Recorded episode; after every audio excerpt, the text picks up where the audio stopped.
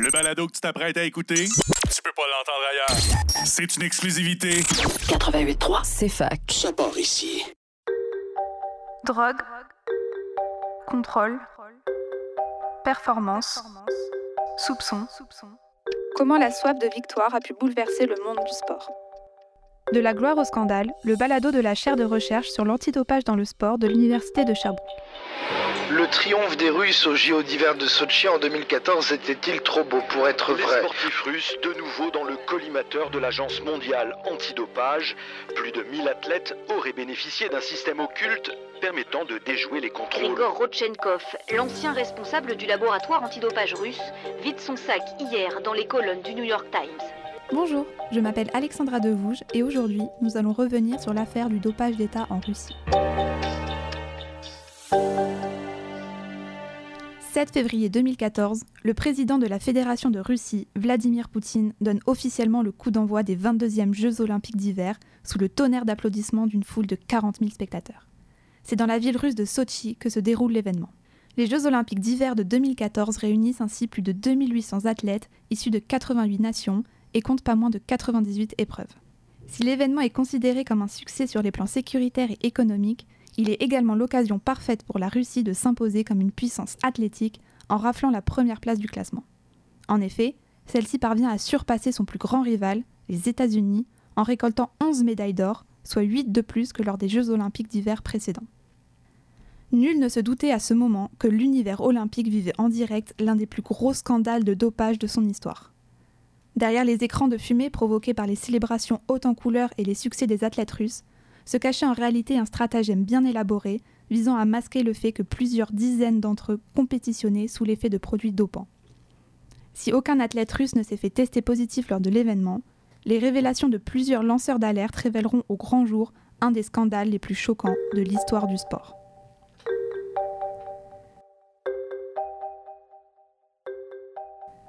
Décembre 2014. La chaîne allemande ARD diffuse le documentaire The Secrets of Doping How Russia Makes Its Winners. Au cours de cette enquête de près de 60 minutes, le journaliste allemand Arro Seppelt part à la rencontre d'athlètes russes et d'agents impliqués dans la lutte antidopage en Russie. Parmi ceux-ci se trouve Yulia Stepanova. L'athlète russe, spécialiste du 800 mètres, désire montrer que le dopage est systématique en Russie. Elle confie que ce sont les entraîneurs qui recommandent aux athlètes de prendre des produits dopants. Ces derniers ne seraient bien souvent pas conscients d'être dans l'illégalité lorsqu'ils se dopent. Yulia Stepanova compare alors ses athlètes à des actifs interchangeables, car les entraîneurs n'hésiteraient pas à se tourner vers d'autres athlètes lorsqu'ils se verraient suspendus pour dopage. Plusieurs subterfuges seraient alors utilisés afin de limiter les risques de détection. Yulia Stepanova raconte avoir dû utiliser un faux nom lors d'un camp d'entraînement au Portugal afin de s'assurer d'échapper au contrôle. Plus tard également, un entraîneur lui aurait demandé de conserver des échantillons d'urine propres dans l'éventualité où un contrôle lui serait exigé. Le 12 mai 2016, le New York Times publie un article qui aura l'effet d'une véritable bombe sur l'univers olympique. L'article dénonce et décrit un stratagème visant à déjouer les contrôles antidopage lors des Jeux olympiques d'hiver de 2014 à Sochi qui impliquaient des agents du ministère des Sports russes. Au moins 15 médaillés russes auraient bénéficié de cette opération soigneusement planifiée depuis des années. Du moins, c'est ce qu'affirme un ex-fonctionnaire russe ayant joué un rôle de premier plan, le docteur Grigory Rodchenkov. Rodchenkov, l'ancien responsable du laboratoire antidopage russe, vide son sac hier dans les colonnes du New York Times. Rodchenkov assure avoir mis au point un cocktail associant trois stéroïdes anabolisants. Les services secrets seraient intervenus pour leur part durant la nuit pour échanger les échantillons urinaires des sportifs par des échantillons propres. Popularisé par le documentaire de 2017, Icar, le docteur Rodchenkov est le premier lanceur d'alerte à dénoncer en détail le stratagème russe à Sochi. C'est après avoir fui la Russie pour les États-Unis, à la suite d'une démission forcée, qu'il décide de tout dévoiler aux médias. Il faut dire que les propos de l'ex-directeur du laboratoire de l'Agence nationale antidopage de Moscou ont une certaine valeur, puisqu'il fut le directeur du laboratoire de Sochi lors des Jeux olympiques d'hiver de 2014. Il admet, entre autres, avoir aidé les athlètes à utiliser des produits dopants interdits sans se faire prendre. Le dopage commence. Lors des Jeux, les athlètes donnent un échantillon d'urine à l'Office indépendant antidopage. Les échantillons sont exfiltrés du laboratoire pendant la nuit par un trou de souris entre les pièces et emportés par un agent du FSB déguisé en personnel des égouts. Les couvercles inviolables sont ôtés sans casser le seau et l'urine est remplacée par l'échantillon sain décongelé de l'athlète. La bouteille, vierge de toute substance interdite, reprend le même chemin pour réintégrer le laboratoire et être analysée. Il serait parvenu à confectionner une potion appelée cocktail duchesse. Ce cocktail, composé de trois stéroïdes anabolisants dissous dans de l'alcool, permettait d'absorber et de rendre les substances dopantes indétectables après 3 à 5 jours. Le docteur explique qu'il utilisait du whisky pour les hommes et du vermouth pour les femmes. La potion permettait d'accélérer le temps de récupération des athlètes afin d'assurer leur pleine forme en vue de plusieurs jours intenses d'entraînement. Dans l'article du New York Times, le docteur Rodchenkov parvient à décrire en détail le stratagème russe visant à déjouer les contrôles antidopage lors des Jeux olympiques d'hiver de 2014 à Sochi. Il explique que les athlètes, prenant part à toute compétition internationale majeure, doivent fournir un échantillon d'urine qui serait divisé dans deux bouteilles. La bouteille A est analysée directement, tandis que la bouteille B est conservée pendant 10 ans.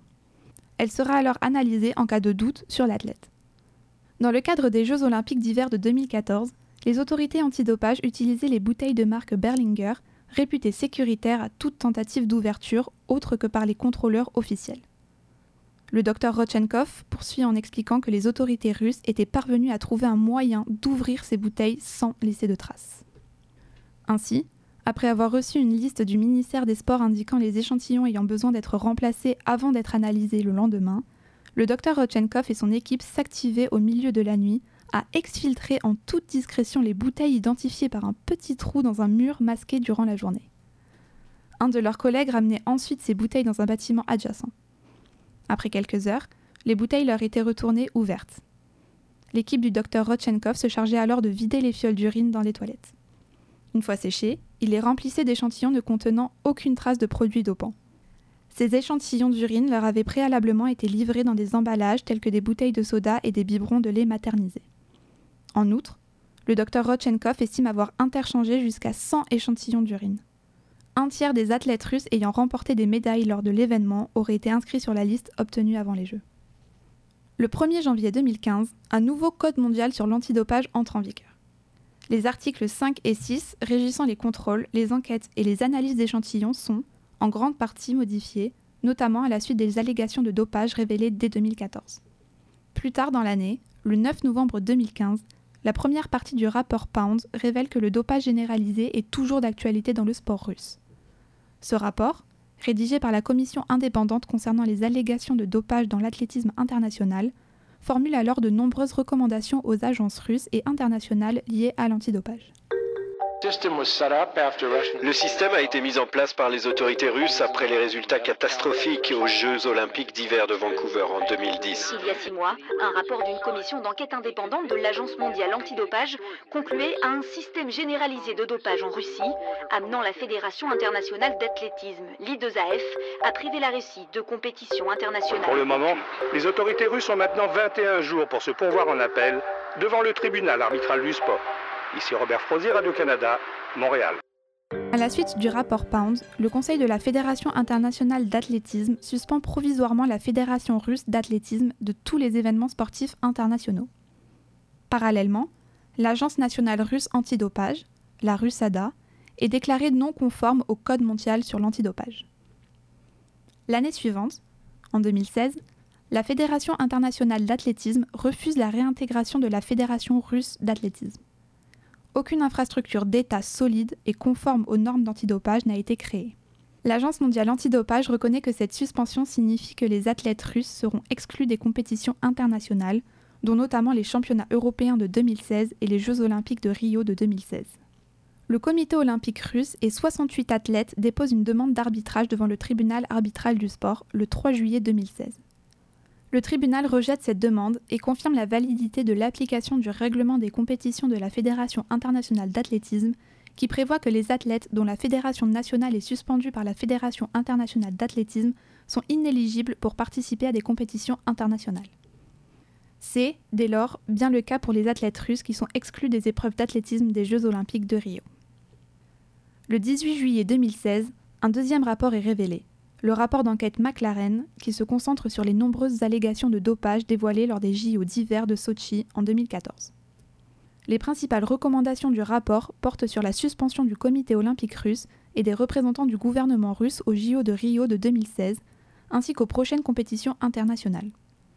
Le rapport révèle surtout qu'une manipulation institutionnalisée des procédures de contrôle de dopage en Russie s'est déroulée entre 2011 et 2015.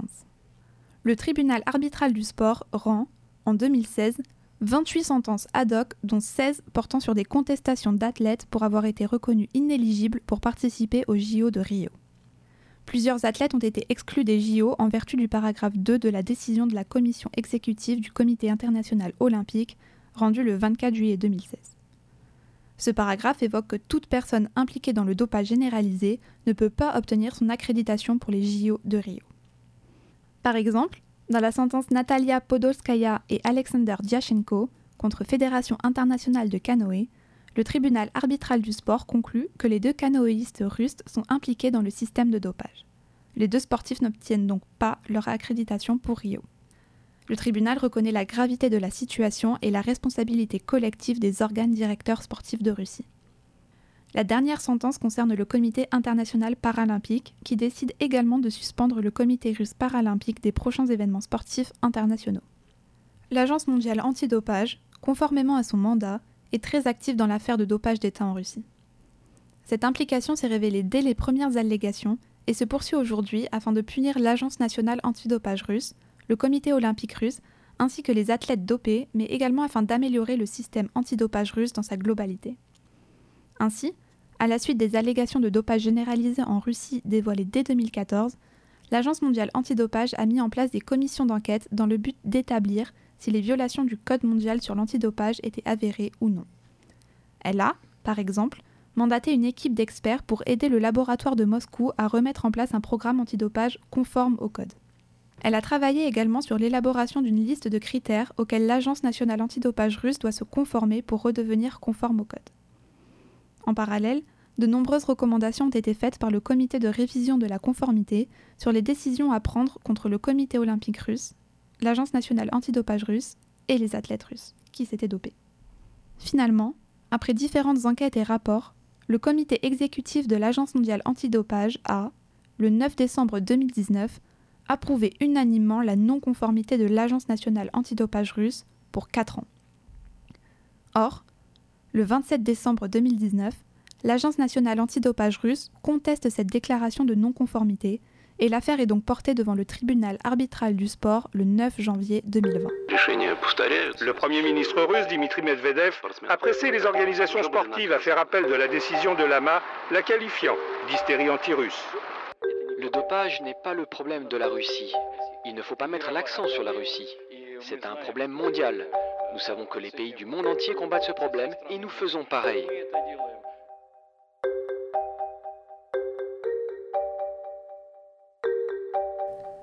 En attendant la décision du tribunal, des mesures provisoires sont prises par l'Agence mondiale antidopage. Par exemple, le statut d'approbation du laboratoire de Moscou est suspendu avec effet immédiat le 22 janvier, interdisant ainsi le laboratoire d'effectuer tout travail lié à l'analyse d'échantillons sanguins dans le cadre du programme du passeport biologique de l'athlète. Le 17 décembre 2020, la décision du tribunal arbitral du sport est publiée. La Russie est suspendue pour deux ans de toute compétition internationale majeure. Malgré cette décision, afin de ne pas sanctionner les athlètes non impliqués dans cette affaire de dopage, le tribunal autorise les sportifs russes non sanctionnés à participer aux événements. Toutefois, les athlètes doivent participer sous le statut d'athlète neutre, ainsi que sous les couleurs du comité olympique russe et non de la Russie. Malgré l'opposition du gouvernement russe, l'Agence nationale antidopage russe accepte cette décision. Quelles sont alors les conséquences? Les principaux événements impactés ont donc été les JO d'été de Tokyo de 2021 et les JO d'hiver de Pékin de 2022. Les sportifs russes ayant participé à ces Jeux ont donc été accrédités sous le drapeau neutre du comité olympique russe et l'hymne national a été remplacé par le concerto numéro 1 de Tchaïkovski. Tout cela a néanmoins entraîné une réaction forte du gouvernement russe qui continue de nier l'existence d'un dopage d'État en Russie et accuse une politique anti-russe des Occidentaux. le Kremlin dénonce une récidive dangereuse d'ingérence de la politique dans le sport et évoque une nouvelle guerre froide, sportive, cette fois. La décision du tribunal a en effet été vue comme une humiliation pour le pays. Une campagne de communication forte a alors été lancée dès 2021, avec notamment la création du hashtag We Will Rock écrit R-O-C, en référence à l'acronyme anglais du comité olympique russe, et ce, dans le but de soutenir les athlètes. Par ailleurs, parmi les différentes mesures annoncées par le tribunal arbitral du sport se trouvait l'interdiction pour les responsables russes d'assister aux compétitions internationales. Or, cette interdiction peut être contournée en cas d'invitation du chef d'État du pays hôte. Cela a été le cas notamment pour les JO d'hiver de Pékin de 2022, puisque le président russe Vladimir Poutine a été personnellement invité par Xi Jinping, le président chinois, à assister à la cérémonie d'ouverture du 4 février 2022. Cette affaire de dopage institutionnalisée en Russie est une affaire sensible et très politique qui n'a pas été totalement résolue à ce jour. Drogue, contrôle, performance, soupçon. Comment la soif de victoire a pu bouleverser le monde du sport? De la gloire au scandale, le balado de la chaire de recherche sur l'antidopage dans le sport de l'Université de Sherbrooke. C'était Alexandra Devouge et je tiens à remercier David Pavot, Lou Levadou, Jess Fafar-Théoré et Thomas Léger pour la conception de ce balado. Pour en savoir plus sur les activités de la chaire, visitez notre page sur le usherbook.ca ou suivez-nous sur Facebook, Twitter et LinkedIn. À bientôt!